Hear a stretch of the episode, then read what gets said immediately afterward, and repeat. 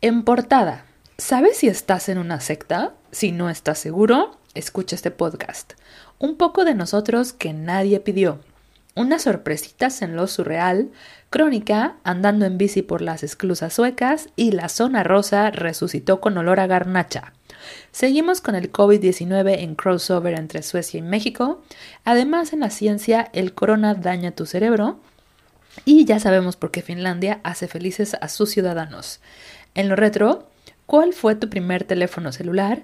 Y en las recomendaciones, The Rain, Electrónica Francesa, Picky Fucking Blinders, Guilty y Death from Above.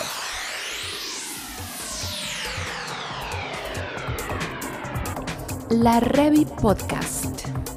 Una revista podcast de dos amigos compartiendo radio entre México y Suecia. La Revi Podcast con Maya Montufar y Eric Gómez.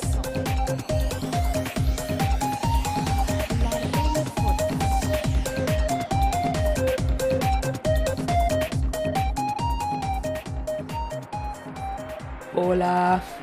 Buenos días. ¿Cómo estás, Mayita? Buenas tardes. Tardes allá, sí, exactamente. Sí, ya tardes para mí, de hecho, ya, ya pasan por acá a las 3 de la tarde. Sí. ¿Todo bien, tú? Todo bien. Fíjate, hoy ya hace más solecito. Ya salió el solecito. Qué bueno, me da gusto. Sí. Me da gusto que esté bien en México el clima. Acá en Suecia sigue estando bien, la verdad. Estamos como a, tenemos como 22 grados, lo cual para el verano sueco es bastante aceptable. Ya, sí, sí, sí. No me quejo. Muy bien. Poquito de lluvia, Bueno, pues. pero todo bien. Este, ¿pasamos a la crónica de una vez o, o tenemos algo antes? Según yo íbamos a hablar un poquito de nosotros el día de hoy. Eh, creo que por ahí nos pidieron que dijéramos cosas, no sé por qué. Sí, no sé, sí, habiendo No. tanta gente aquí trabajando tras bambalinas, para ¿por qué En nosotros? ¿Por qué nosotros, exacto? Pues vas, comienza. pues, ¿por qué entonces, no? a ver, dinos un poquito de ti, ¿qué haces? ¿Por qué estás allá? Eh, platícales primero por qué estás allá. Claro, bueno, yo llevo ya un ratito viviendo por acá en Suecia, ya estoy cumpliendo mis cuatro años. Y bueno, pues antes de ser maestra, que es lo que hago aquí, soy maestra de español, em, antes de eso era DJ. Y pues viajé por algunos lugares y por ahí conocí el amor. Y pues el amor se apellidaba a Suecia y llegué aquí.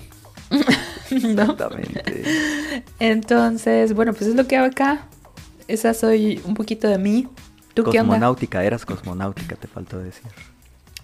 Sí, soy cosmonáutica en aquellas En aquellas épocas. épocas. Exactamente. Sí. ¿Tú qué onda? Pues bueno, ahora me toca a mí decir que Mayita y yo nos conocimos en la universidad, eh, estudiamos juntos comunicación. Exacto. Por eso es que estamos haciendo este tipo de cosas, o nos animamos a hacer este tipo de cosas. Sí. Y pues bueno, yo no me dediqué a esto de la comunicación, pero creo que tú sí, ¿no? Tú sí hiciste varias cosas aparte de lo de DJ. Más o menos, estuve haciendo mucho freelance. Hice mucho freelance después de la carrera y bueno, después de hacer el servicio y todo eso, estuve haciendo freelance audiovisual. Normalmente hacía mucha producción de radio porque siempre fue eso a lo que me gustó desde la universidad. Entonces se podría decir que el audio siempre ha sido parte de mi vida de una forma u otra. Con la música, ahora con el pod, con los podcasts, en algún momento radio, radio. Eh, trabajé también como eh, locutora en algún momento. Sí, sí, es cierto. Acá también en Suecia hice radio. Entonces, bueno, ahí más o menos. Ahí. Pues yo no. ah, bueno, yo lo único más cercano que estuve de eso fue cuando, bien sabes, trabajé en un, para no decir el nombre, en un, en un call center del gobierno. sí. y Sí, sí. este 14 años y estuvo muy cómodo. Pero eh, Sí. básicamente me dedico a mi hobby, que es el de arreglar relojes. Y yo creo que en próximos días eh, estaré desempleado porque, como te contaba, pues parece ser que eh, voy a ser otra víctima más de esta pandemia del COVID y el estrés del COVID, más que nada. Sí. No juegues. Un saludo a todos los que los que han perdido su trabajo en esta en, en- en esta locura, ¿eh? De verdad. Sí, sí, sí. De verdad. Sí, sí ha sido. Estaba leyendo que creo que no había habido una crisis como esta desde 1929, ¿no? Ya, sí. Que, La crisis del 29. Sí. Sí. que mal se le llama el crack. No se le debería llamar el crack porque no se rompió la bolsa, sino que crasheó. Entonces el Es el crash, crash. de 1929, ¿no? Pues sí. Pero bueno, se le dice el crack, no sé por qué. Fue- ¿Alguna explicación habrá? Pero bueno, alguna explicación. ¿Qué te parece si ahora sí nos vamos con las crónicas y ya dejamos de aburrir a la gente con nuestra sí, vida? que no tiene, de no hueva. tiene sentido. pues vas, vas, Mayita, dime qué es lo que pasó contigo de aquel lado del charco. Vale, pues bueno, mira, eh, me fui a andar en bici por el Iota Canal, se escribe Gota con la O con los dos puntitos, el Iota ¿No Canal. se te ha olvidado andar en bici? No se me olvida andar en bici, no, me encanta andar en bici todavía. y bueno, esta es una cosa muy veraniega que sucede por acá en Suecia. Eh, tiene esclusas, ¿no? Acueductos y bueno, muchas cosas. Y está muy bueno, está muy bonito porque la verdad eh, vas al, a- andando en la bici al lado del canal. Entonces vas viendo cómo pasan los barquitos, ¿no? Tiene mesitas para que te pares a hacer el picnic y todo eso. Entonces, la verdad, eh, la pasamos rico. La pasamos rico en este canal. Sí, vi, vi tu, vi tus historias en el Instagram. Este, está bien bonito. ¿Y para qué sirve? Digo, aparte de que va- van los veleros y bien bonito, se levantan las, la- las calles, ¿no? Para que pasen los veleros. Pero ¿para, ¿para qué es? ¿Para que pase nada más ahí? Los barquitos. Sí, es para que pasen, o sea, para que no tengan que dar toda la vuelta hasta el sur. Ah, ya. Pasan de Gotemburgo a Estocolmo, que es así como esta franja que es la más poblada, la más densamente poblada en Suecia. Y bueno, pues en aquel momento le servía para los negocios, ahora es más como una cosa de... Recreativa. Pues la gente recreativa, la gente tiene mucho barco por acá, les gustan mucho los barcos. Sí, así como lo vi yo en, Entonces- en- en tus redes, eh, me pareció una cosa muy frívola. Porque dije, que o sea, no, no, no vi ningún barco de carga, o sea, algo que pareciera así de, de bote pronto útil, sino puro barco así de, de, de verano, ¿no? O sea, de recreacional. Sí, claro. O sea, el canal en realidad es muy angosto. ¿no? Entonces no, no se imaginen así el canal de Panamá ni nada de esas cosas porque Que definitivamente sí es una cosa como el canal de O Panamá, sea, pero en chiquito, ¿no? Sí, sí. Sí, bueno, o sea, el canal de Panamá no sé cuántas esclusas tiene, debe de tener varias también, pero eh, este tiene varias, pero en realidad sí es más como para pues, la vacación. No, y aparte ¿no? el, el de Panamá Porque- tiene esclusas que, que funcionan como pisos. Hay esclusas en donde Sí, no, no, llenan no, no, de, no, de no, agua y, otra y otras en donde vacían de agua y el barco va subiendo y bajando. Porque obviamente hay un Sí, no, desnivel no, o en sea. todo el terreno que atriesa pues todo Panamá, ¿no? Y Sí, no, no. ese canal es así, ligas mayores. O sea, Sí, de hecho, eh, cuando ves así, cuando están pasando la fila enorme de barcos que están formados, que todos son cargueros, etc, etc, o sea, te- el canal tiene horas específicas en las que abre, o sea, Sí, es otro pedo. sí, sí. Esto, este canal, pues, se congela en el invierno, ¡Ah! ¿no? y básicamente pierde su, su razón de ser. Entonces, ahí te lo dejo para que más o menos sepas que... No, que Oye, entonces, eh, en invierno, que aparte el invierno, pues sí dura un ratito allá. Sí, en invierno se clausura. O sea, Entonces pasa a servir como una pista de hielo, como la pista de hielo de aquí, ¿no? Así de, mira, así de todos los lagos suecos, todos los lagos suecos pasan a ser pistas de hielo aquí en invierno. O sea, no hacía falta. Bueno, supongo yo que en aquel entonces sí era muy útil, ¿no? Y posiblemente hacían algo para que los barcos pudieran seguir pasando y todo, pero bueno. Ahora, eh, pues digamos que es un buen destino turístico. Ya. Pero bueno, mejor que te- cuéntame de tu crónica, porque si no, no juegas. No, pues Nos es que un rato me- aquí. me- sí, me pareció más interesante eso porque en realidad yo, eh, pues como he tenido que estar trabajando, los, ahora sí que mis últimos días, creo yo, eh, pues Sí. no he hecho muy gran cosa, o sea, ni siquiera al canal de Huemanco he ido, como tú. Entonces, pues no podría hablarles de una cosa así. Más bien eh, de cómo, de, de mi visita a una plaza, porque ya abrieron las, las plazas comerciales, ya se abrieron esta, esta semana, y de mi primer garnacha en la zona rosa. no eres godines y no sales a comer por ahí de repente. Este, a los puestecitos de ahí.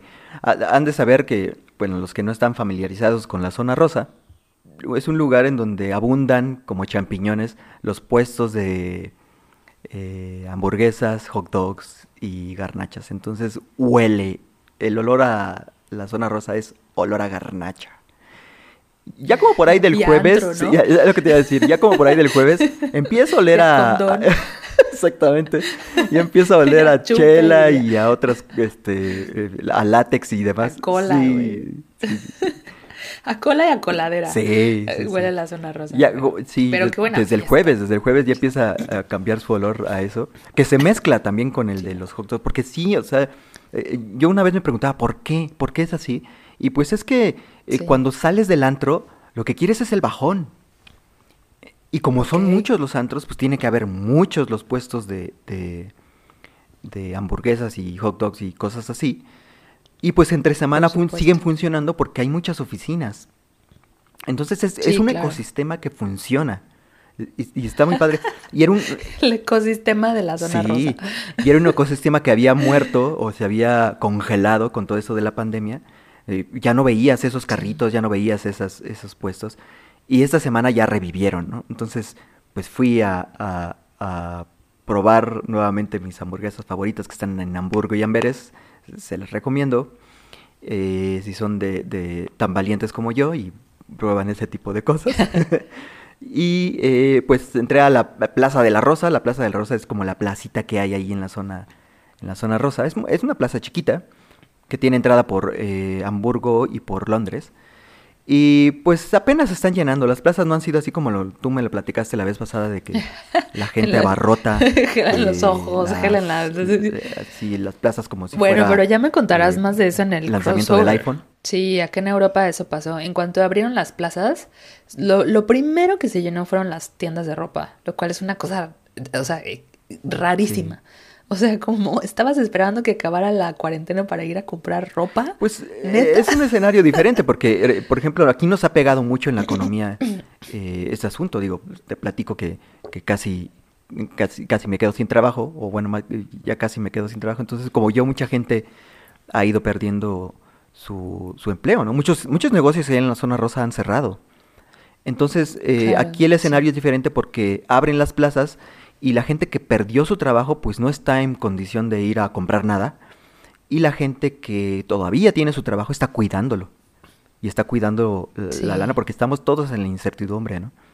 Entonces por eso el escenario es diferente y pues había poca gente mm, por la misma razón y pues ya sabes todas las medidas de seguridad, ¿no? Los, tapetes sanitizantes, el gel que te ponen a la entrada, el gel que te ponen a, la entrada del negocio, o sea, te llenan de gel durante todo. en, los ojos,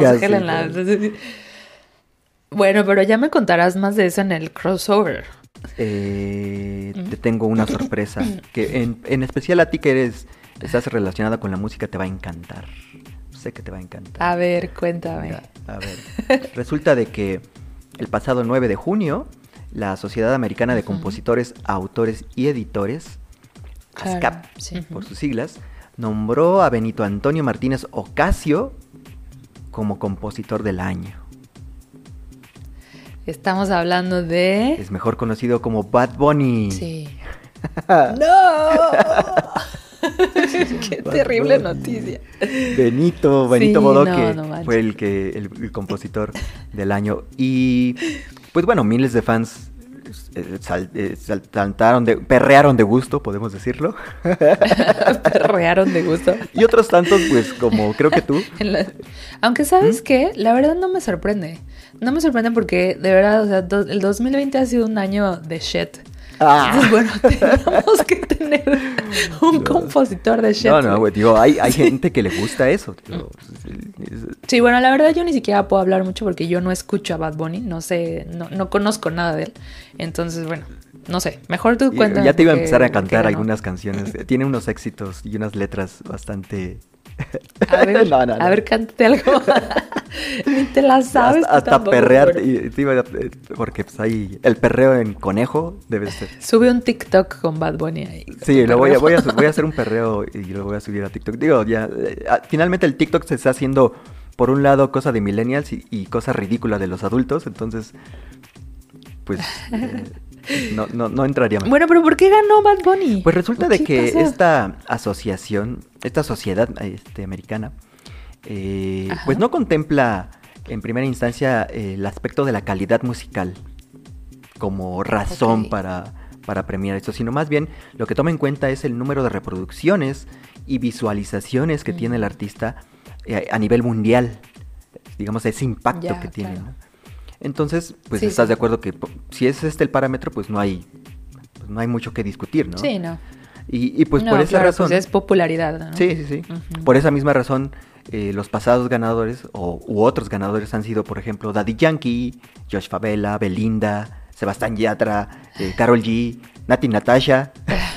Nati Natasha. No, creo que no respeto esa asociación. Definitivamente no respeto a esa asociación. Sí, sí, no tienen mi También ha ganado. Digo, no creo que les importe. También ha ganado Nati Lafourcade y Billie Eilish. O sea, obviamente por los mismos parámetros, ¿no? Bueno. O sea, eh, imagínate, estamos hablando de que en el mismo concurso puede ganar Billie Eilish, que pues es una cosa diferente a Daddy Sí. Yankee.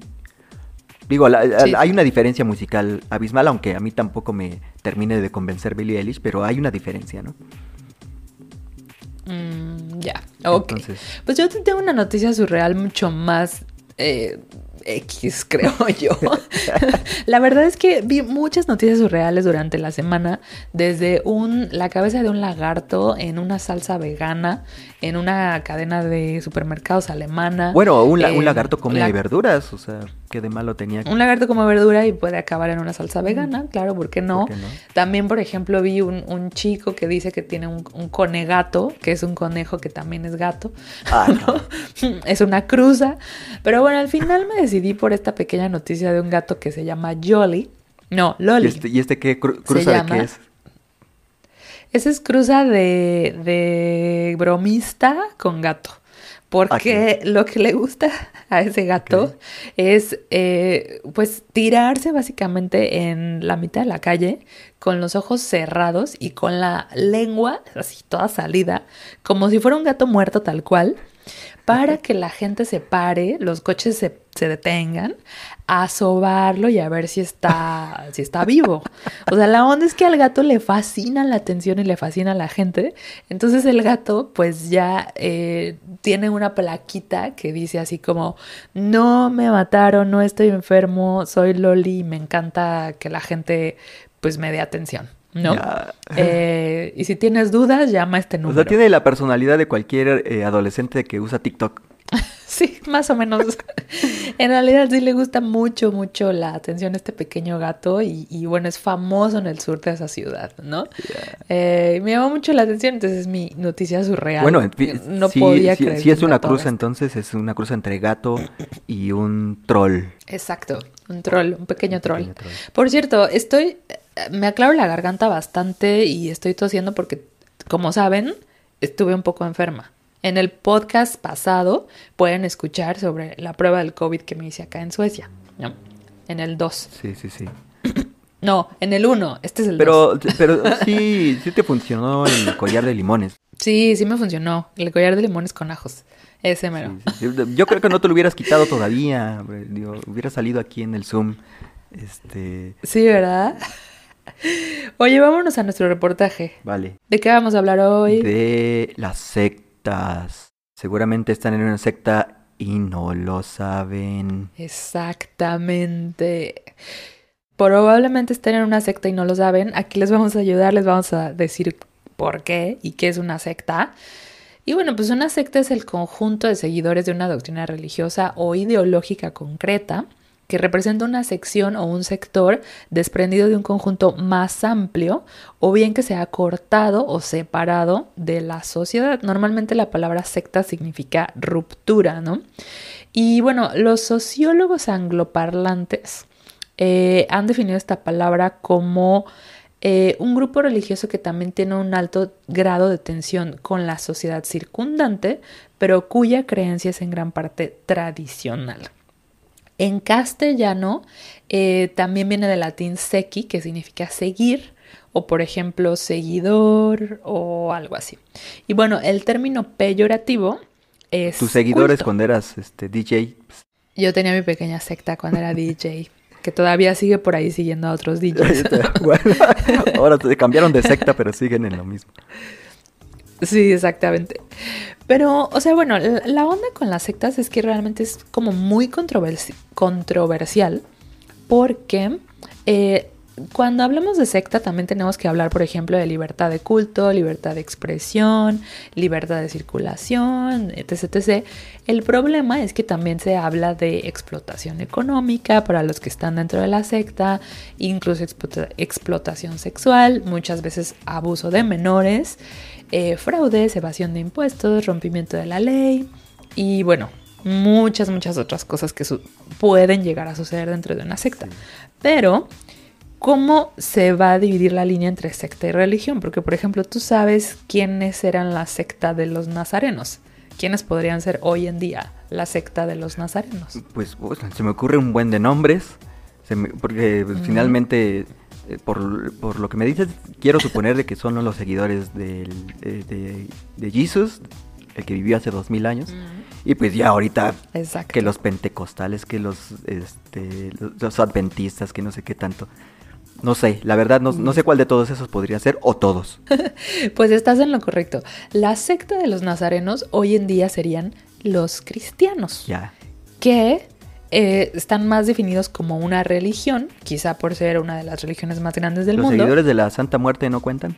Pues a lo mejor ellos podrían ser una secta y en algún futuro, en unos mil años, van a ser una religión así súper chida como Mil ahora años. hay muchos. Yo creo que en unos 10 años. o menos. O pues unos 10 años o en dos, no sé, Sí. es que todo puede pasar, ¿no? Ahí tienes a pares de sufrir y, Sí. y bueno, algo, nuestras sectas favoritas que vamos a hablar hoy también. Sí, exacto. ¿No? Pero ¿por qué no me cuentas un poco de, de tu secta favorita? Bueno, no, no es que tenga una secta favorita. si se le puede llamar así. Sí, sí, no, no, no, no, te podría decir de que soy fan. Claro que sí, en la que estás, en la que en estás. la que estoy. Sí, exactamente. No, no, no, no puedo decir que tengo una secta favorita. Pero pues hay un caso que sí me es este, bastante llamativo, que es el de los Davidianos de, de David Koresh, que ocurrió por ahí de los noventas. Y, y lo que te quería platicar es el personaje, porque creo que lo que eh, el común denominador de las sectas vendría a ser como el líder, ¿no? El líder es el centro en el que giran todos, todo, todo y todos, ¿no? Y no, y, Sí. y es interesante ver, verlos así con lupa porque son personajes que desde su infancia tienen algo. Y por ejemplo, David Koresh, eh, pues fue eh, hijo de una madre muy joven, de 15 años, una madre soltera. Eh, a los cuatro años lo dejaron en- a cargo de su abuela. A los ocho lo violaron, un grupo de jóvenes, y, y te- tenía dislexia. Y pese a todas estas cosas, a los 11 años ya se sabía de memoria el Nuevo Testamento. O sea, hasta aquí ah, eh, ya vemos que es un personaje, ¿no? Decías, ah, aquí, aquí hay algo. Su mamá, pues como muchos eh, americanos, pues devota de la iglesia, lo llevaba y se, se, se inmiscuyó, se involucró mucho con la iglesia, ¿no? Local. Eh, a los 21 años sucede de que pues lo expulsan de la escuela porque eh, pues acosaba a la hija del pastor. y, por otro lado, pues empezó a predicar cosas contrarias a la congregación, ¿no? Y tú dirás, pues, ¿qué cosas contrarias? Pues se iba a ver añitos después, porque cuando lo expulsan, se mueve a Waco, a Waco, Texas, que es donde se va a encontrar con estos davidianos, que ya eran en sí una secta formada por miembros expulsados también como él de la iglesia adventista del séptimo día. Eh, es- estos, estos davidianos tenían su sede en un rancho llamado Monte Carmelo. Eh, pues obviamente por alusión al Monte Carmelo de la Biblia, ¿no? Y ahí llegó este, este David Koresh. Y a los dos años de haber llegado ahí, ya andaba diciendo que él era portador del don de la profecía.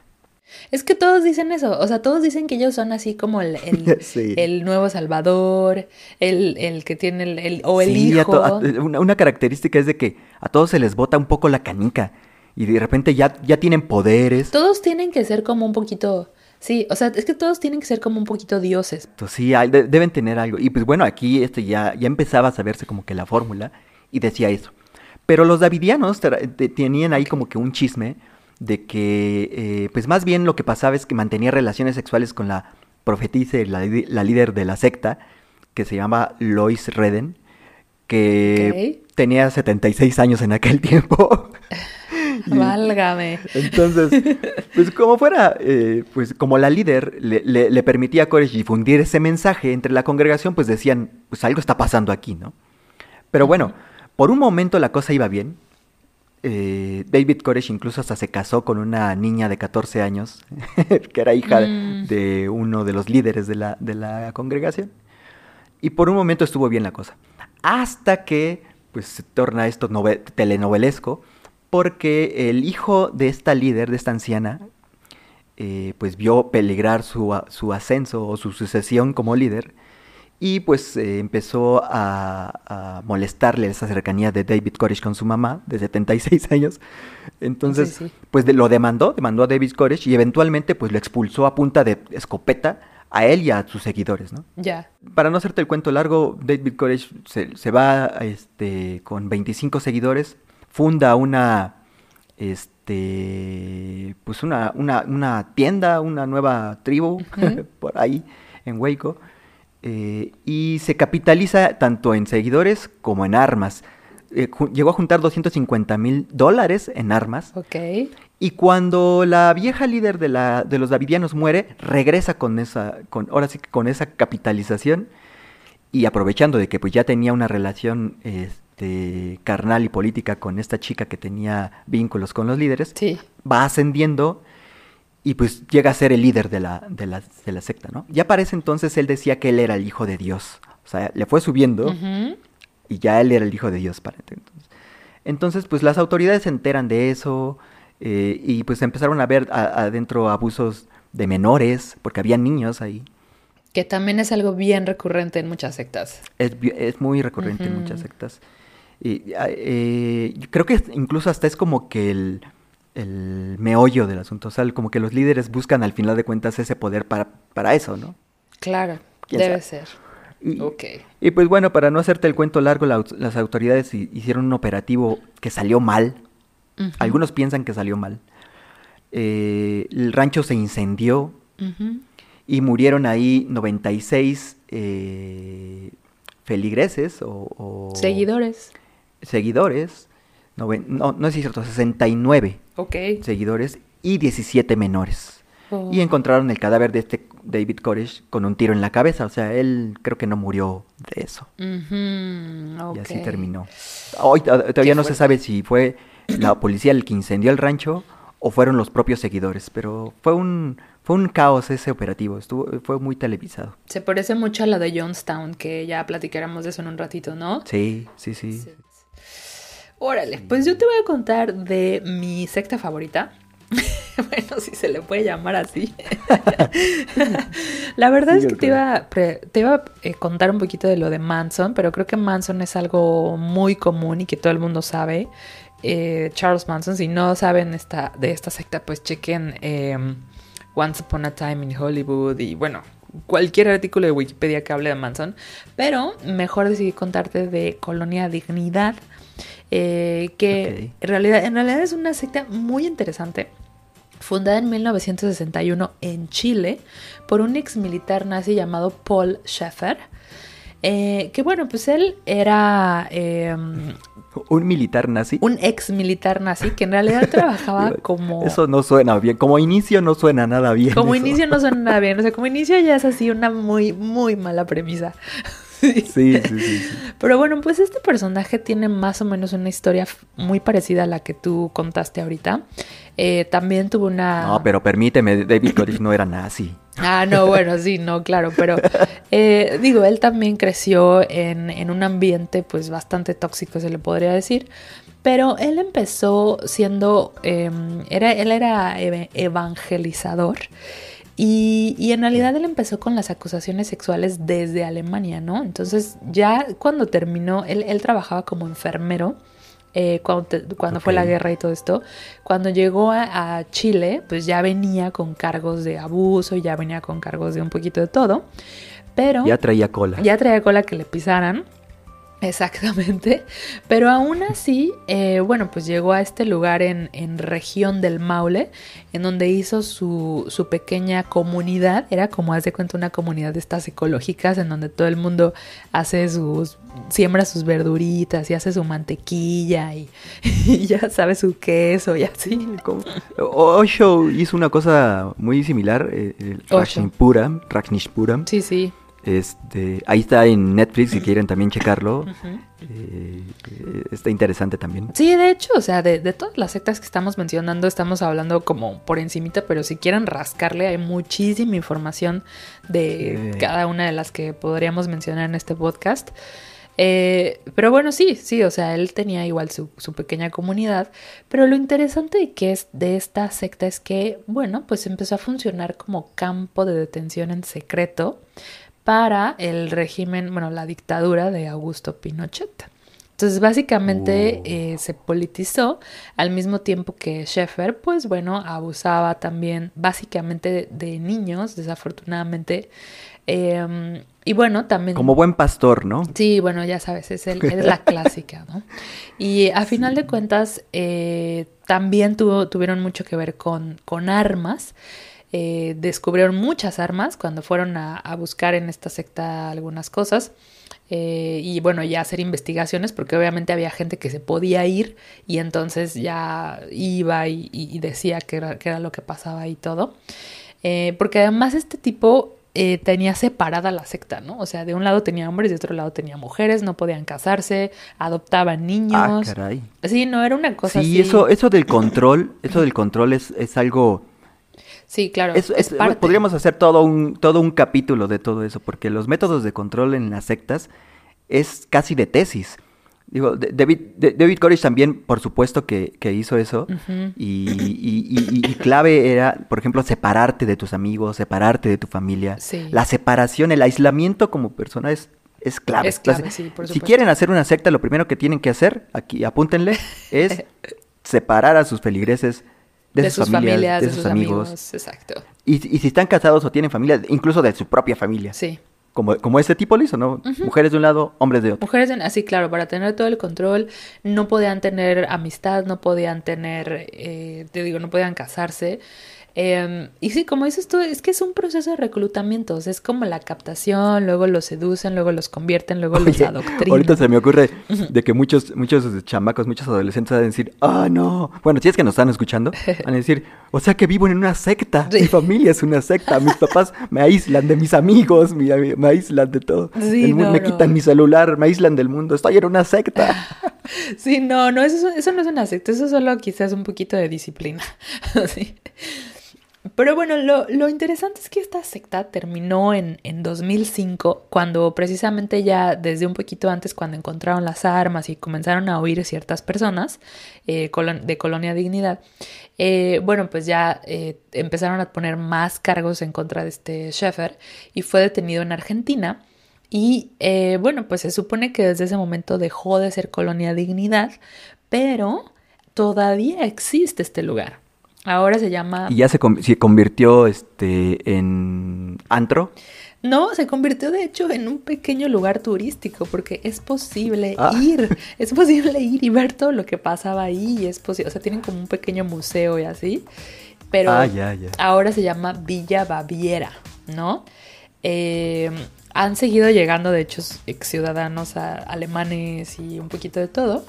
Eh, y bueno, la, la onda de esta secta es que eh, empezó y terminó con este tipo, ¿no? O sea, él no dejó, normalmente dejan hijos, normalmente dejan mucha gente adoctrinada para que continúen con, con la secta, pero en este caso pues no es así, ¿no? Bueno, pues es que eh, si a él lo que le gustaban eran los niños, pues muy difícilmente iba a dejar descendencia. Exacto. Digo, ah, dentro de lo catastrófico que es eh, este asunto, pues lo bueno fue que nada más fue él, ¿no? Exacto. Y bueno, pues de, al final terminó en, en, la... murió en la cárcel este tipo, ¿no? Eh, y ahí sigue la, la, colonia Dignidad, todavía siendo pues un lugar bastante especial para la, para la, la gente chilena, ¿no? Eh, ya, bueno, esa es más o un, menos un, mi, un, mi secta favorita.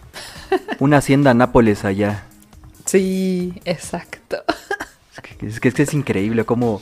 eh, digo, eh, entiendo de que se quede eso ahí eh, como un monumento a lo que puede pasar cuando se desborda este tipo de cosas, ¿no? Sí. Pues, bueno, En realidad viven, viven 500 personas ahí todavía. Que digo, afortunadamente, sí, 500 personas viven ahí en Villa Baviera ahora, ¿no? Eh, que, que siguen de alguna forma manteniendo su, bueno, pues su, su vida eh, un poquito Pero fuera no de en la sociedad. Sí, No no, viven no, separados no, no ya, hay pastor, así. obviamente ya está legislado no, todo ya lo no que hay pasa ahí. pastores que estén pasando revista ahí a los niños. Sí, no Ok. juegues.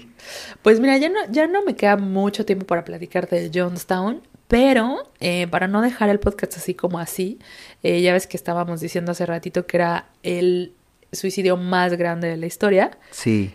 ¿Cuántas personas crees tú que murieron en Jonestown? Que es otra secta, ¿eh? no es Colonia Dignidad ni tampoco. Sí, sí, sí, sí, sí lo ubico. Fue la que terminó en la Guyana. que- Exacto. Pero no, no recuerdo bien la, la cifra, pero sí fueron unos cuantos cientos. 918 personas. 918 personas murieron en, eh, en este templo del pueblo, que así se hacía llamar la secta, Sí, después de que el, este personaje, eh, que era pues el dueño de la, de la secta, llamado Jim Jones, eh, los engañó algunas veces. Bueno, ya ves que él era socialista y decía que, que Sí. su, su ideología era mucho así de una iglesia socialista.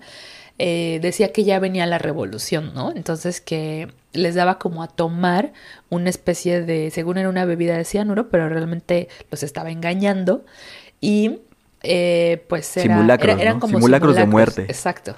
Hasta que de pronto, pues ya, ya ahora sí, este, se los dio y pues murieron 918 personas en este suicidio. Es colectivo. increíble. era como una manera de, de ir probando su propio poder, ¿no? Así de, a ver, a ver. A ver, cuánto, si me a hacen ver caso. cuánto aguantan. Exacto, a ver cuánto aguantan. Sí. Pues es que es un Y- poquito... Y, quiebras, lo vas quebrando a la gente. Sí, lo que pasa es que también, o sea, ya los que llegaron a la Guyana, que ya habían pasado por todo el proceso de la secta de muchos años, ya estaban también malnutridos, había muchas drogas, este pastor también abusaba sexual, físicamente, psicológicamente de todos los, los que vivían ahí.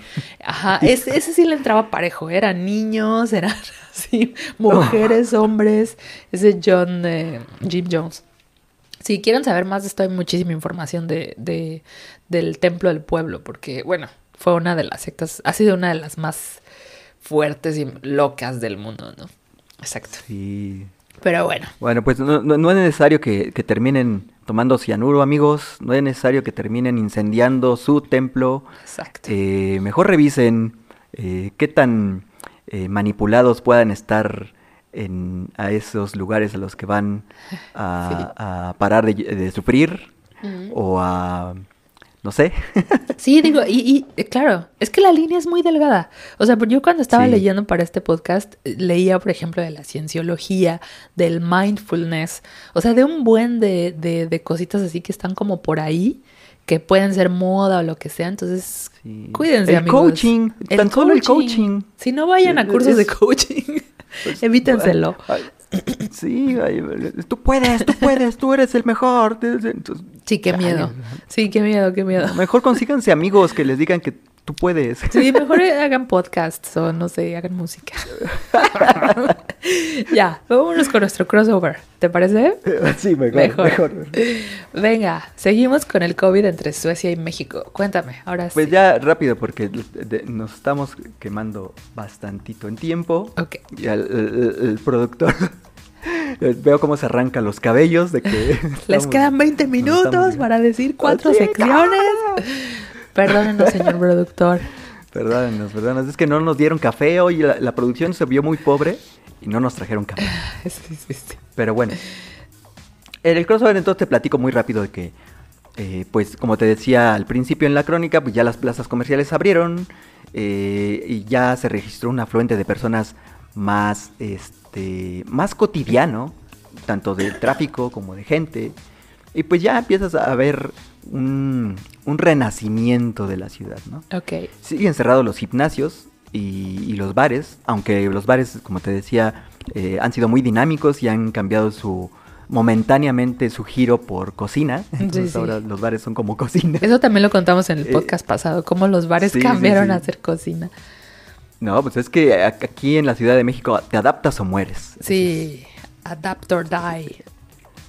Sí, entonces pues ahí va, ahí va. Y bueno, por estos días posiblemente ya puedan verse los, las escenas de cafeterías, las supuestas cocinas, eso que te digo, los restaurantes, pues ya con, con, más, con más comensales. ¿no? Sí. Las plazas se llenan ya con timidez. De, de hecho, iba, iba a hacer mi labor de campo, fíjate, para, para ver cómo estaba la plaza, mi, mi placita cercana aquí a, a la casa, porque necesitaba ir a ver lo de mi tarjeta eh, departamental que, que está bloqueada. y pues no pude hacer nada durante la pandemia. Pero te lo debo porque me- o, o hacía eso o, o venía aquí al podcast, ¿verdad? Mejor ven el podcast. Entonces, sí, sí, sí. Y, y pues bueno, ya les platicaré la, la semana que viene cómo, cómo se vive ya el asunto en las plazas y cuáles son los negocios que sobrevivieron y cuáles no. sí. Venga, sí, nos cuentas en el siguiente crossover. Ojalá que hayan Sí, sí, sí. sobrevivido. Na- muchos. ay, no, nada más te, te- te- digo rápido. Eh, la semana pasada decíamos de que México ocupaba el número 9 Sí. en el ranking mundial sobre países en- eh, de coronavirus. Ahora estamos en el número 8. Síganse cuidando, amigos que nos escuchan, de verdad, Sí. síganse cuidando porque no está, o sea, aunque ya hayan levantado la cuarentena y lo que sea en México, piensen que somos, son muchos, somos muchos mexicanos por allá y es muy fácil de pronto salir, contagiarse en cualquier lado, en la medida de lo posible, porque también yo sé que la cuarentena pues es un privilegio, mucha gente tiene que salir a trabajar, pero cuídense, ¿no? Que, que al ratito les voy a decir, eh, le, le- le voy a dar un tip para quedar, hacerlos que se queden en casa. Va, me late. En, en nuestra sección de ciencia, ahí les voy a decir algo que seguramente los va a hacer quedarse en su casa. A echarle llave a su casa Sí. más por dentro. Bueno, pues yo te cuento rápidamente la situación por acá en Suecia. Eh, bueno, en realidad está mucho mejor. Eh, te contaba que en mayo y junio, que era cuando se destinaba el momento en el que iba a ser como el pico de contagio por acá por día, había unos 3.000 casos nuevos por día en Suecia. Eh, pero se dice que ahora hay aproximadamente 400 infectados. Eh, durante la semana pasada hubo, hubo más o menos 5 muertos por día, lo cual es... Vaya, pero es que se están quedando sin gente, pues cómo no, va, no, no van a bajar, estamos como aquí. Sí, O sea, en algún momento pues van a bajar las cifras porque nos vamos a quedar sin gente. sí. bueno, sí. O sea, de hecho, hay, hay- en realidad en, en Suecia hay 74.898 eh, infectados y en realidad pues es la cifra más alta de Europa. O sea, cuando pensamos por millón de habitantes, porque obviamente eh, Sí. hay muchísimos más infectados en Italia y en España y todo, pero es porque tienen muchos más habitantes, ¿no? Aquí son 10 millones de habitantes, entonces Ve. realmente se, casi 75 mil eh, infectados es para, para- que, para que se den la idea, lo que, los que nos están escuchando, es de que hay 10 millones de habitantes en toda Suecia. Sí. ¿Y tienes cuántos eh, eh, infectados? ¿Veintitantos mil? O- No, 70, casi 75 mil. Ah, 75 mil. O sea que eh, aquí somos más de 100 millones. Exacto. Si extrapoláramos esas, esa cantidad, aquí en México tendríamos, estaríamos contando algo así como 750 mil u 800 mil infectados. ¿no? Exactamente. Si fuera esa, esa, Si fuera esa es- esta proporción. esta proporción, exacto. Sí, y de hecho, justamente es por eso que Noruega no quiere que los suecos vayan a visitar en- durante en el verano. Eh, Sí, pues no. Solamente, igual que, que Dinamarca, solamente hay algunas ciudades que son bienvenidas y eso es porque cuando piensas en la cantidad de habitantes que viven en estas ciudades, pues obviamente no es tan grande el número de infectados. Estamos hablando de Skåne, Blekinge y Kronoberg, son los que son bienvenidos, ¿no? Eh, y bueno, pues también se dice que hay muchos infectados que son jóvenes. Esto significa que los jóvenes son los que no se están cuidando, son los que obviamente están haciendo más cosas, están saliendo más. Nunca nos cuidamos, Mayita, nunca nos Exacto, ¿Cuándo, esa ¿cuándo lo hicimos? Pero bueno, también hay buenas noticias porque Scandinavian Airlines, que no le había pagado a la gente sus vuelos cancelados, por fin le pagó a 700 mil viajeros eh, todos los vuelos que canceló durante la pandemia, ¿no? No sabemos la cantidad de dinero que sea, pero imagínate, o sea, si 700 mil viajes recibieron su... Se- Seguramente no lo traes en la cartera, eso sí. Sí, no. y pues ahí va más o menos el, el crossover, eh, bajando un poquito las cifras, pero pues tampoco han sido tan alentadoras, así que también Sí, tratando bueno, de ya nos platicarás la, la próxima cuando ya no ya queden muy pocos suecos y ya, y ya no- No. ya nos dirás de que el asunto casi casi queda solucionado. Ojalá que no, ojalá que no. bueno, pues a ver, cuéntanos en cultura. ¿Sigues, sigues con, con esto del Ciencia, el aspecto ciencia, cultura COVID? y Ciencia, demás. cultura y demás. Les, les tengo un tip para quedarse en su casa. ¿Sabían que el COVID daña su cerebro? y no me refiero a que el confinamiento o, o- o el estarse picando los ojos o al haberse acabado las series de Netflix y ya no tener que hacer. No, no me refiero a eso. Literal se trata de daños a nivel neuronal provocado por el coronavirus. Ok. Resulta que eh, neurólogos de la Universidad College de Londres detectaron que pacientes de COVID eh, eh, presentan cuadros de encefalomielitis desmielizante aguda. Ujú. si lo pude decir. se, se trata de una enfer- enfermedad. pude decir encefalomielitis, no puedo, no puedo no decir decir enfermedad. no juegues. Es que ya me está dando a mí encef- encefalomielitis. Sí, no. no. Pero bueno. Se trata de una enfermedad inflamatoria que produce la destrucción degenerativa del sistema nervioso central A ese nivel. Wow. Y que afecta a la mielina que recubre pues, los nervios y la médula espinal. Eh, estos, eh, estos han sido, digamos, los casos más graves y eso fue lo que le llamó la atención a esto. Sí. Eh, se han encontrado también que está asociado el virus a cuadros con encefalopatía pasajera, delirios, psicosis, apoplejía y problemas en los nervios periféricos. No. es decir, shit. que se te entumen las manos. ¿no? Sí, no, no, no. Eh, para que te des una idea, uno de los científicos que, que encargados de, de este estudio que se publicó en, en una revista allá en el Reino Unido, decía, nunca habíamos visto otro virus que ataque de esta manera como lo hace el SARS-CoV-2. Es que se sigue aprendiendo muchísimo de este virus, pero de verdad, qué miedo. Qué miedo, o sea. Sí, qué miedo. Y Mira, te traigo dos casos, eh, eh, eh, pues muy ejemplares, dos casos que han sido ejemplo de, de esto, para, para que para que escuchen y le cierren a su puerta por dentro cuando piensan salir Sí, sí. a, a la calle. Incentívalos, incentívalos. Se presentó el caso de una mujer de 47 años que luego de una semana de fiebre y tos, de pronto sintió dolor de cabeza y entumecimiento en la mano derecha. Cuando llegó al hospital ya no presentaba estímulos y hubo que operarla de emergencia por la inflamación que tenía en el cerebro, Ok. para aliviar esa inflamación. Sí, sí. Otra mujer de 55 años sin antecedentes psiquiátricos comenzó a comportarse de manera extraña el día que la dieron de alta después de haber tenido COVID. Se quitaba y se ponía el abrigo una y otra vez y de pronto tuvo alucinaciones con leones y monos que invadían su casa.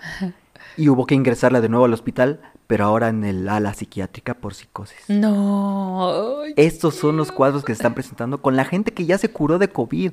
Es decir, esto, esto está, son secuelas que tiene el virus a nivel neuronal. O sea, Ya te contaré si hay casos por acá. Ya veremos, porque de hecho ya hay mucha gente que está curada, entonces vo- voy a estar al pendiente. Pero qué miedo. Yo, hace una semana pensé que yo era uno de ellos porque te digo que estaba persiguiendo un ratoncito. no, esas son las drogas que te metes. sí, Se- ¿Segura? segura. Bueno. Porque no has tenido COVID tranquilo. todavía. Esperemos que no lo No, tengas. según yo, ¿no? No, yo creo que no. Que eso es lo, lo, lo, lo- lo- lo fatal también, de que hay gente que le da... Y no sabe, eh, sí. y, y- y no sabe, Claro. o sea, como una, gri- una gripa X, ¿no? Sí, no, de hecho, acá en Suecia que se estuvo, eh, o sea, hubo mucho tiempo que no se no se estuvieron haciendo pruebas. Hay mucha gente que ya hasta se curó y no sabe que tuvo. Entonces, bueno, Sí. ya te contaré. Pero bueno, mi noticia Vale. de ciencia es muchísimo más tranquila. Eh, es el último reporte que salió este año de, el, de eh, un experimento que se hizo en Finlandia, que bueno, creo que ya sabes que para que Escandinavia tiene la fama de tener los países con la gente más feliz del mundo, se supone. Y bueno, pues lo que Sí, pasó sí. Es que, según, ¿no? Según, en el 2017, este, 560 euros le fueron entregados a 2.000 ciudadanos seleccionados al azar. eh, totalmente libres de impuestos. O sea, esto era como tipo un ingreso extra que podía tener la gente. Eh, y bueno, pues este era un, un, pequeño experimento para saber qué hacía la gente cuando tenía como sus necesidades básicas eh, pues cubiertas, ¿no? Entonces, en el 2018 decían, ya los primeros resultados decían que la gente era más feliz, tenía más confianza en sí misma y además eh, tomaba empleos que normalmente no tomaría. O sea, podían hacer cosas, digamos, más como trabajo ideal, ¿no? O sea, en donde no te pagan mucho, cosas así, pero que eres más feliz. Claro. Y en el 2020, en esta última eh, revisión, eh, bueno, pues todos los que recibieron este dinero eran más felices porque además de que tenían mejores habilidades cognitivas, habían eh, dicho que sentían más bienestar habían empezado incluso nuevas compañías haciendo cosas que les gustaban y nuevos hobbies. Eh, muchos se sentían menos deprimidos, eh, los, que los que habían tenido depresión, tampoco tenían ansiedad y veían el futuro con una mejor luz. Entonces se dieron cuenta de que, bueno, pues, pues este, este experimento fue muy bueno eh, en, en, pues, en Finlandia. Entonces ya sabemos por qué, por qué son tan felices por allá. Los, los, finlandeses descubrieron este que alejándote de las preocupaciones eres feliz. Sí. Sí, bueno, su conclusión era así que, que el, el, dinero no es la felicidad, pero que sabiendo que tienes tus necesidades básicas cubiertas, pues posiblemente ayudaría mucho, ¿no? Sí, no, pues yo también estaría bien feliz si en este momento de mi vida en el que estoy a punto de quedarme sin trabajo, supiera que el gobierno me da una lana para pagar mi renta, para pagar todo lo demás, pues ah, no me importaría. Claro, por supuesto. Sí, no, o sea, la ah, verdad. qué finlandeses tan curiosos que acaban de descubrir el hilo negro. Pues ya sabes, ya sabes. Bueno. Salúdamelos, Mayita, salúdamelos. Claro que sí, yo les digo. Oye, en lo retro que me vas a contar el día de hoy. Pues ya muy rápido, eh, íbamos a hablar o vamos a hablar sobre el cuál fue tu primer teléfono celular. ¿Cuál fue tu primer teléfono celular, Mayita? Pues ya no me acuerdo de la marca, pero o sea, recuerdo que era una cosa así gigante que de hecho no podía tener en la calle porque se descargaba la batería rapidísimo. Lo tenía que tener conectado todo el tiempo y cosas así. Y era un tabicote. ¿Porque no funcionaba o porque estaba muy chafa? Pues yo creo que, no sé, no, no tengo idea. yo me acuerdo que la pila le duraba así como cuatro horas, una cosa así, entonces no era gran cosa. Pero no, no recuerdo qué era, la verdad. Bueno, fíjate que el, el, teléfono se inventó por allá del 1973. El primer teléfono fue un Motorola. Y justamente yo creo que de los primeros que tuve fue un Motorola, fíjate. Ah, mira. Un, un, un, cacahuatito. Estaba bien bonito. Sí. Y lo perdí. Ah. Y justamente lo perdí y se perdió mi número. Porque no sé si te acuerdas que en aquel entonces, eh, eh, al principio, los celulares estaban asociados a un número telefónico. Y si perdías ese teléfono, perdías tu número. Ah, sí, claro. Sí, Porque no fue por ahí de 1991. Cuando empezaron los chips. Entraron las chips, las, las SIM card. Entonces ya podías cambiar. Te quedabas sin batería y, oye Maya, préstame tu teléfono. Y, ya. Porque pues obviamente que en aquel entonces era un poquito caro eh, hacer una llamada, te acababas el crédito y todo esto. Y pues había que cambiarlo.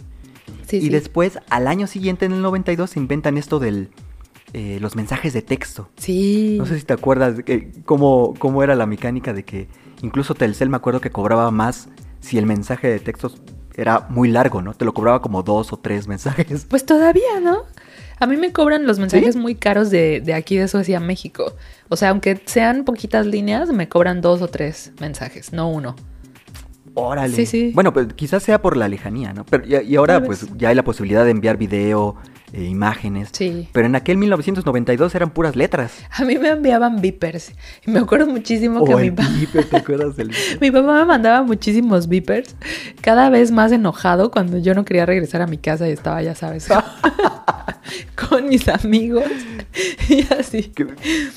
Fíjate, ser adolescente en esa época de los noventas eh, era padre porque, no, pues me- se, se acabó la- se le acabó la pila a mi celular. Sí, claro. Nadie te puede decir nada. Sí. No, no, no había señal. No, no, no había señal. No, no te escucho, no te escucho. No me llegaban los beepers. No me llegaban los mensajes. Sí, pues en ese momento podíamos salir bien fácil de todo ese tipo de cosas, ¿no? Exacto. Cosa que ahora no. Sí, sí. Y, y entiendo, compadezco a los jóvenes que nacieron después del 2000, porque fue justamente en el 2000 cuando surgieron estos teléfonos inteligentes Sí. y pues vino toda esta revolución de las pantallas táctiles, las, bu- las buenas señales, los mensajes eh, ya de texto eh, y bueno, las aplicaciones, ¿no? WhatsApp y todo esto. Sí, claro. Yo me acuerdo que yo estaba súper así de no, yo no voy a tener un teléfono celular.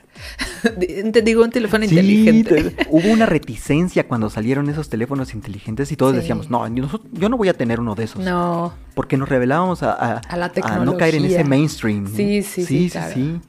Y además eran caros, ¿no? Entonces también era como, ay, no, ¿yo por qué voy a usar eso si, si tengo mi, mi teléfono normal Sí, que... sí me funciona. que ¿no? llamas. Entonces, lo veíamos como muy snuff, como muy. Sí, como que no, como lo, este, lo veíamos innecesario. Éramos Ajá, felices sí, y no lo sabíamos. Fíjate, exactamente. No, Y mira, ahora los jóvenes hacen lo contrario. Es- están buscando el, el último modelo, ¿no? Sí, yo, yo, o sea, yo me considero súper adicta a mi teléfono, la verdad. Es, es terrible. Digo, ya la- como por ahí de las 9, 10 lo, lo abandono. Obvio no duermo con él, mucho menos en mi cama, eh, o sea, lejos, lo pongo súper lejos. Eh, pero, o sea, sí, sí me considero que pues todo el tiempo estoy ahí pegada Sí. al teléfono. Esa, esa justamente fue otra de las que de las particularidades de estos teléfonos inteligentes, de que pues bueno, el, el- el uso ya prolongado pues empezó a afectar la salud, la exposición a campos electromagnéticos, a las microondas. Sí, Y otra cosa también que vino a, a dar al, al traste con todo esto, pues es la cuestión ambiental. sí. Porque, pues obviamente que la demanda de teléfonos provoca pues una necesidad eh, de satisfacer de materia prima a la industria. Que pues incluso ha contribuido, por ejemplo, al estallido de la Segunda Guerra del Congo, que pues es el país africano de donde se extraen grandes cantidades de metales necesarios para la producción de teléfonos. Sí, sí.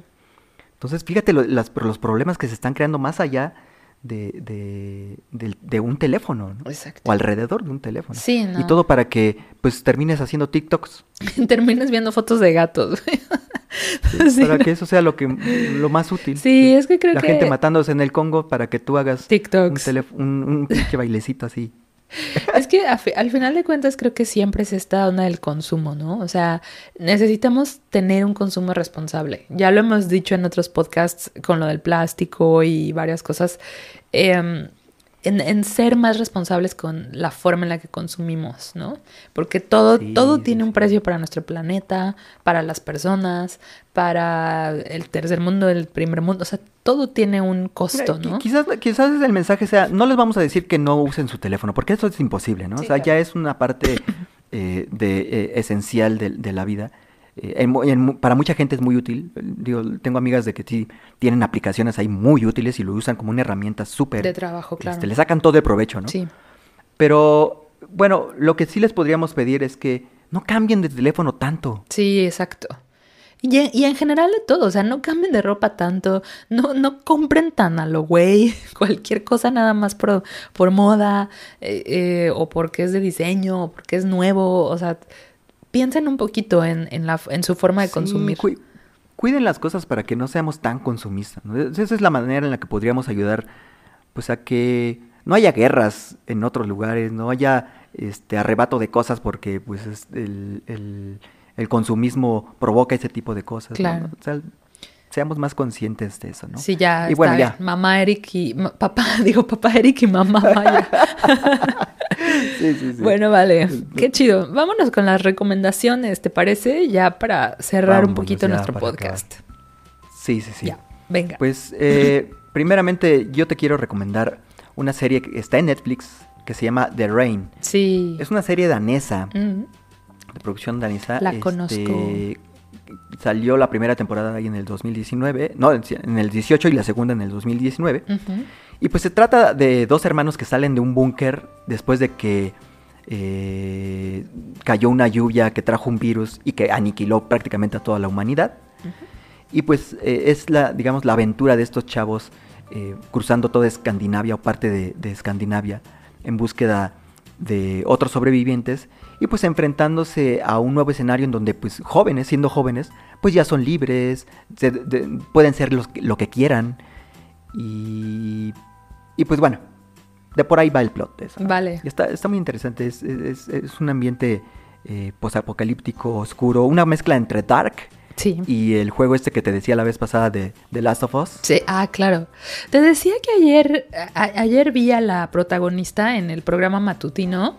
Eh, Alba Augustsson se llama, me parece, es la, la chica que es pues sí, la, la, la, chica que sale. Ajá, que es como la hermana mayor. Y uh -huh. Eh, no sé, me pareció una persona como muy diferente quizá a lo que yo había pensado, eh, como muy así en su onda, muy en su mundo, como muy, un poquito retraída, un poquito, un poquito arrogante podría ser, un poquito así. Eh, oh. Estaba hablando de, de justo la tercera tercer temporada y creo que es la última ya me parece. Y, sí. y, un poquito del proceso creativo y todo esto. Este, entonces sí, fue, fue un poco extraño verla en ese proceso, porque a mí también me gusta la serie, me parece muy buena, pero, pero bueno.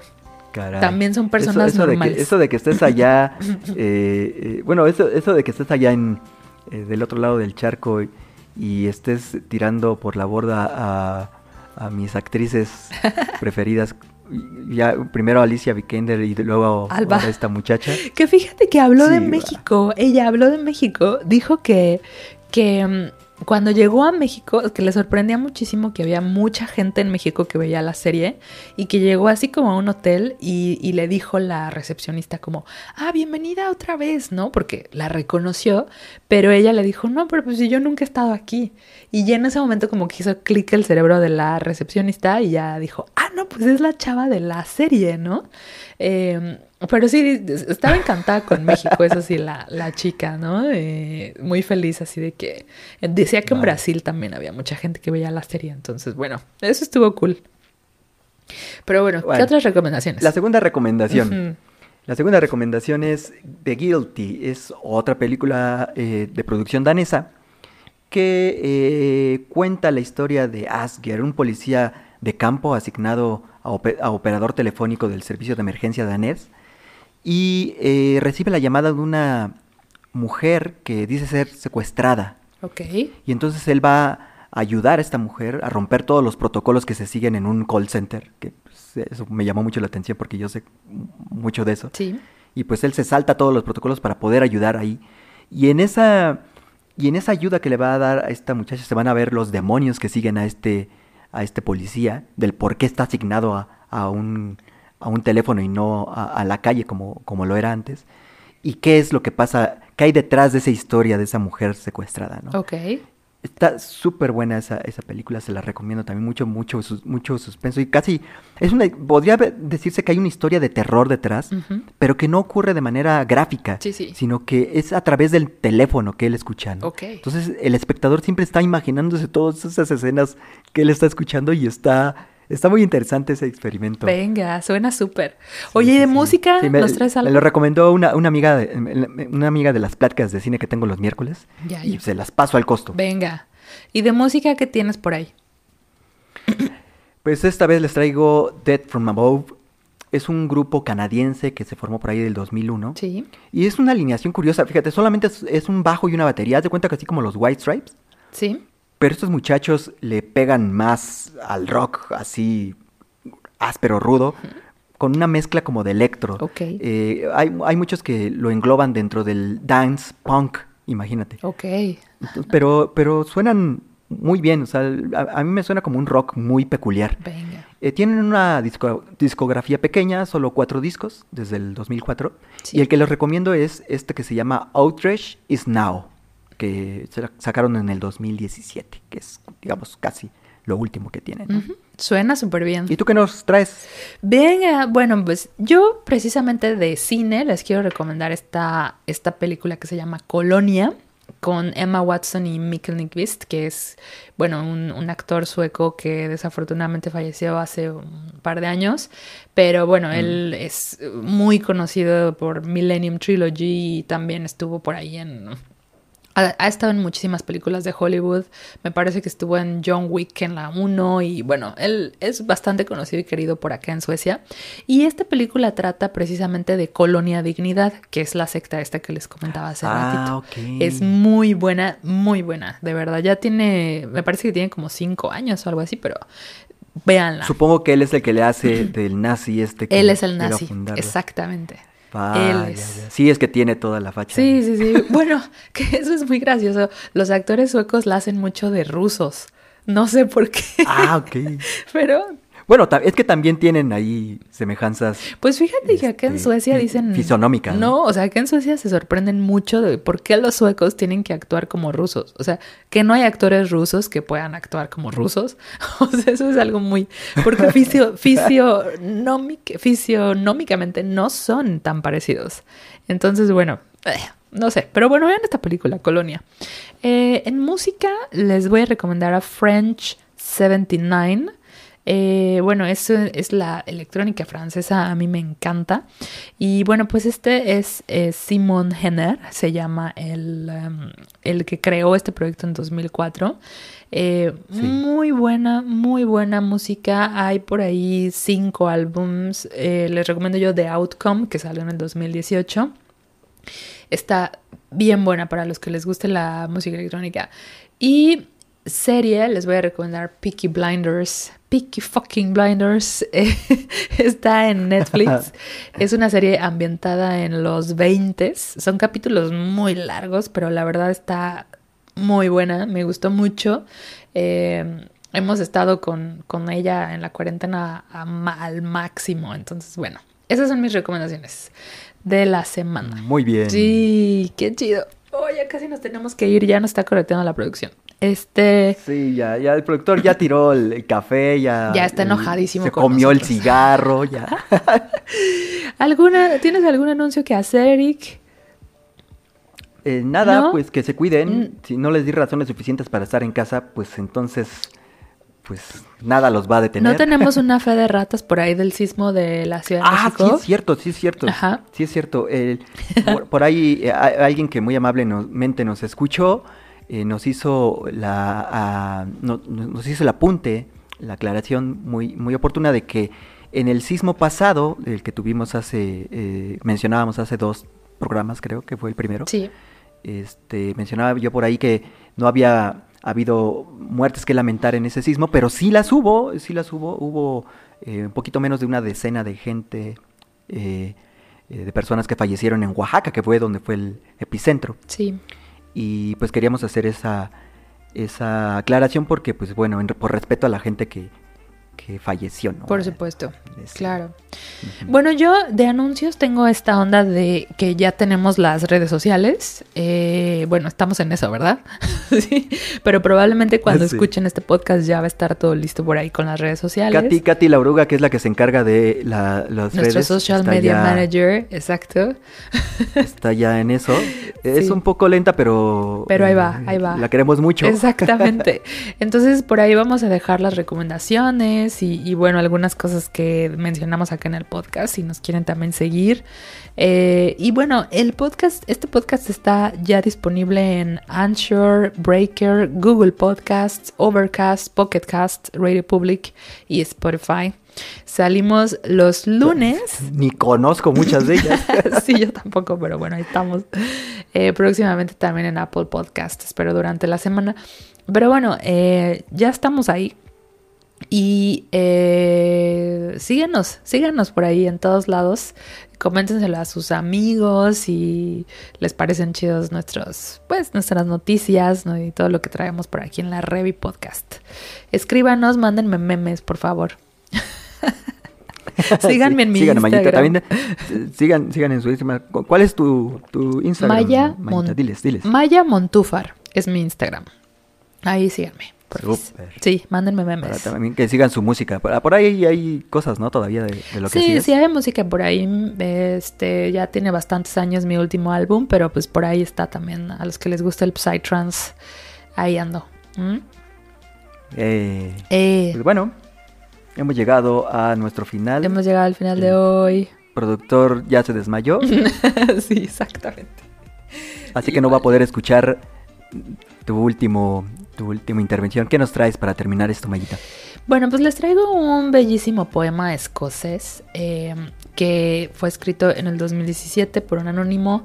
Y bueno, pues he estado pensando mucho en esta onda de la gente que ha muerto por COVID, la gente que ya no está aquí, y también los, las personas que han muerto durante este año. Ha sido un año muy difícil para la humanidad. Eh, Sí. Y pues mm, digo, no puedo, de- no puedo dejar pasar este podcast sin em, en mostrarles un poco de mi respeto con este podcast que es para todos los que ya no están. Este poema, perdón, que es para todos los que ya no están.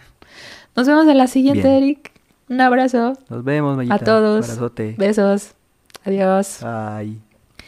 Puedes llorar porque se ha ido, o puedes sonreír porque ha vivido. Puedes cerrar los ojos y rezar para que vuelva, o puedes abrirlos y ver todo lo que ha dejado. Tu corazón puede estar vacío porque no lo puedes ver, o puede estar lleno del amor que compartiste.